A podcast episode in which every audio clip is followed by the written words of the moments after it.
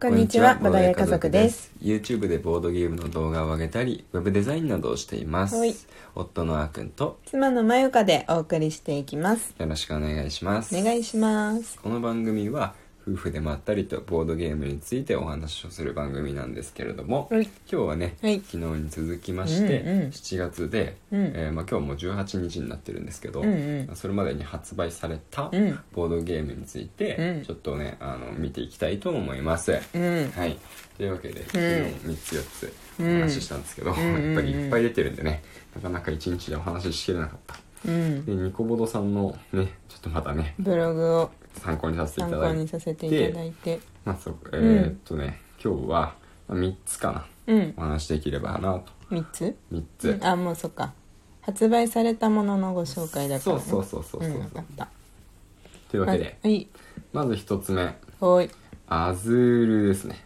あーアズールの？アズールのうん。さらにそうサマーパビリオンっていううん。バージョンがあるみたいなんだよね、夏バージョン？夏バージョンうん。サマーパビリオンのうん。拡張セットがうん新しい、アズえ、でも独立うん拡張？そうそうそうアズールはもう出てて、うん。でまあすぐ有名じゃないですか、うんうんでそのあの独立拡張としてまあバージョン2みたいなわかんないけど、うん。なんて言ったらいいの？姉妹作か、うんうん。姉妹作として、うん。 Azul Summer Pavilion っていうのがうん。出てるんですよこれももう、うんうんうん。もうすでにあるんですよ。うん。でそれの Azul Summer Pavilion の拡張セットがうん。7月に出ますよっていうおー話。すごいよね。すごい。Azul があって、うん。そのう種があって、うん。それの拡張が出るぐらい人気ってことだからね、うん。うん。すごいよ。だってさ、うん。アズールさめっちゃ種類あるよね、うん。あのとはいえ私たちあの一番ノーマルのうん。やつをうん。なんかあ9 8割くらいうん。のなんか感じしかやったことないんだけど。そうね。一回やりたくてやった時さ、うん。なんかあの結局なんか待ち合わせの時間とかになっちゃってそうそうそう。途中で切り上げたからね。そうそうそうそう。それなんか無理やり終わらせたんだかなんか覚えてない終わんなかった。終わんなかったっけ？終わんなかった残念だったよね、うん。まあまたやりたいと思ってるんですけど。そうでもさなんかあのボドゲカフェとか、うん。まあ、ボドゲスペースでも、うん。アズールのうん。種類めっちゃ置いてるよね。そうそうそう。置いてあるよね一応アズールがどんなゲームかわかんない人のために簡単にだけお話しすると、うん。タイルを配置するゲームなんですよね、うん。自分の個人ボードがあって、うん。ちょっと壁とか床とかがあってどっちだったかな、壁に配置するか床に配置するかどっちかだったんですけど、うん。それをあの綺麗に組み合わせて、うん。あの得点をたくさんねうん。稼いでいくっていうゲーム、なんであのタイルを配置すれば配置するほど綺麗な模様が出てきて、うん。終わった後美しい、ね、形のものができているよっていうね、うん。すごい可愛いかっこいい綺麗な、うん。どれだ？あのそういう作品なんですけど。そうそう。タイルって言ってもその、うん。カルカソンヌとかの、うん。そういうああいうあの紙のタイルパズルみたいなタイ厚ルじゃなくてね。一個一個に柄が描かれているうんやつだよね。そう。プラスチックあれ。なんかそうその、ね。教教会みたいな感じのね、うんうんうん。タイルっていうか。うんうんうそう。んすごい綺麗だよね、うんそうそうそうなんかその柄のさうん。マグカップとかさ、うん。あの持ってる人、うん。ツイッターに上げたりしてるとさ、うんうん。すごいいいねついてる。イメーあー。ジその柄が。柄を見るだけで、うん。これアズールってわかる。わかる人にはわかるみたいなさ、あうーんそのボードゲーマーの中だったらうん。わかるみたいなるほどなね。感じで、うん、アズールの柄はねすごい可愛い。うん確かに。可愛いんですけど、ででそのその、うん。えーっとねこのサマーパビリオンっていうのはうん。またちょっと形が変わってうん。いるんですね、サマーパビリオンっていうもののうん。床を作り上げていくバージョンみたいなんですけど、うん。で今回のうん。新発売のうん。拡張セットはどうなっているかっていうと、うん。アクリル製のプレイヤーボードと得点ボードカバーがついていると。うん。もう、まあ、アクリル製だから結構高級感あるんじゃないかな、うん。プレイヤーボードと得点ボードにかぶせてうん。はめ込むことで美しい盤面を作りこ作り上げることができます。やっぱ美しさ重視してんだね。ねえ。なんかそういうボードゲーム結構あるけどやっぱりさうん、人気あるよね。うん、あるある。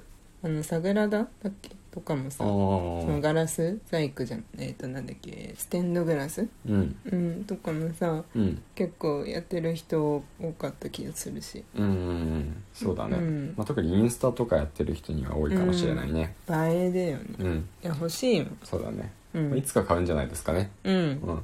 プレイヤーボード得点ボードも新しくなってるみたいなんで、うん。新しい難易度のゲームを楽しむこともできるそうです。いいですねはい。ほい。というわけでじゃあ次のお話、うん。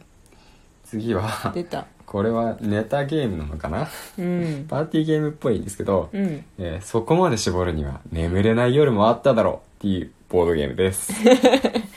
ムキムキマッチョの絵ですね。すごいね、うん。あのーさこれ最初見た時にさ、うん。この表紙に写ってるうん。ムキムキマッチョのお兄さんなのかおじさんなのかうんの人がいるんですけど、うんうん。これが、うん。あのー僕のヒーローアカデミアっていう漫画うん。に出てくる、うん。名前何だったかな？かっこいいヒーローみんなの憧れのヒーローのおじさんがいるんですよね、ほうほその人にしか見えない。あ思い出した。オールマイトだ、ううん。オールマイトっていうキャラクターにうん。似てるんですよね、似てないよ 似てるよ。全然似てないよ。超似てる。そっくりだよ。本人ご登場だよ。いや全然似てないよ。違うの？うん。おかしいな。うん面白いね。ちょっと議論ですね。後で議論ですね。はい。ということなんですけど、うんうん。まあこのタイトルうん。すごい不思議じゃないですか、うん。そこまで絞るには眠れない夜もあっただろうこれ何なのってうん。そのことなんですけど、うん。どうやらうん。これはう、ん。ボディービルダーのキラッキラの筋肉を称賛する掛け声の一つらしいんですよね。うーん。多分あのボディービルダーって選手権とかあるじゃないですか、うんうんうんでみんなの前でうん。こう披露して、うん。ポーズ決めて、はいはいこう評価評価されて、うんうん。で優勝誰みたいな、うん。なるじゃないですか、うん。であの行ったことないんで分かんないんですけど、うんうん。多分この掛け声があるってことは、うん。その時にみんなから、うん。すごいうわーすごいかっこいい綺麗みたいな。あ確かにあのあれ見たことある「何番何番!」とかって言って、うんうん審査員にアピールするなんかこう観客うのん。応援団の人がさうんうん「何番いいぞ!」みたいな。わかんない。なんかねなんか見たことある。あそうなんだ。それの中のそういう掛け声の一つにうんこんな長いことを言うんだ。言うんだね。そこまで知るには眠れない夜もあっただろう。言うだけで噛んじゃうって。い う全員を称賛する言葉でいいよねでも。うんそうね。う、ん でもいいんじゃないの、3番そこまで絞るには眠れない夜もあっただろうって言うんじゃないの？そうなのかな、うん。えなんか急に見に行きたくなってきた。そういうのが飛び交ってると思うと面白そうだようんね、面白そう。あ聞けたとか言う。笑っちゃいそう。そっち そっちをね。ね。メインに見に行っちゃうかもしれそ、ない。う。うん。まあ、そういうその掛け声をうん。こう声援を送る、うん。そういうマッチョ応援カードゲームらしいんですよね、めちゃくちゃ面白そう。面白いね、プレイ時間5分から10分で、うんうんうん。他にもうん掛け声の中には、うんいい感じに血管出てるとか、ちょもらんまーとか、筋肉こことか、腹筋6やりでいけとか、あるみたいなんですよね。そういうね、もうちょっと一般人には全く馴染みのないようなうんうん声援ワードを使って、うんマッチョたちを応援して、うん一番マッチョを笑顔にしたものがゲームの勝利者となると。どういうことなんだろう、マッチョな人特有なゲームと。へえ 面白い。やってみたいね。ね、なんかインディーズゲームとして発売されたやつのリメイクみたいなんで、へえ。うん。これも注目ですね。注目ですね。絵柄もなんかコミックっぽくて面うん白いね。うんうんかなりそうだね。うんうん。あの一個一個のその文字も読みやすいね非常に。そう、吹き出しみたいになってね。うん腹筋板チョコって書いてある、全部振り仮名も書い これ好きだな、僕。でかすぎて固定資産税かかりそうだな。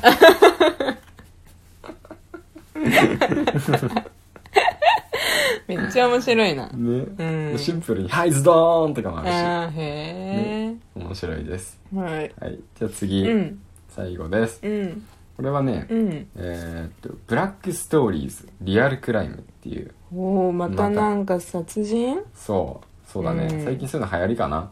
うん夏だから。なんかもうこれふざけてるのか、うん。2人以上用で、うん。プレイ時間2分から222分。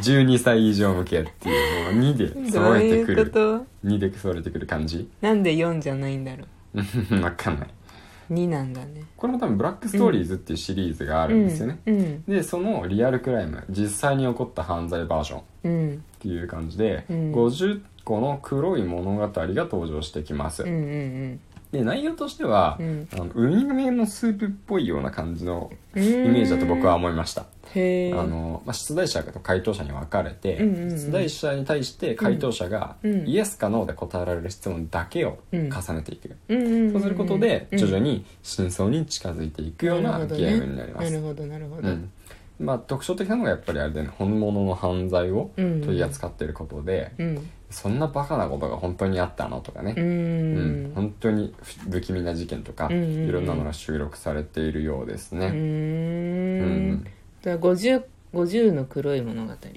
登場って書いてあるね。そうだね。だからまあ最低でも50回はうん。遊べますよっていうこほとだと思うんだけど、う。へえねこの2分からすごい。うん222分はどっから来たのかがそうだね。1回2分で終わ最短2分で終わるんかな。そうなんかな。ね。いやどれもクイズ気になる。だからさでも、一瞬で終わる可能性あるしね。まあそっかそっか、うん。どうなんだろう。分かんないですいやね一回全部一回はやってみたい。うん、うん。確かに。うん。まずはやってみたいやれる機会があれば。そうだね。は、はい。いというわけで、うん。今日はここまでとしたいと思います、はい。またぜひ聞いてください、はい。バイバイ。バイバーイ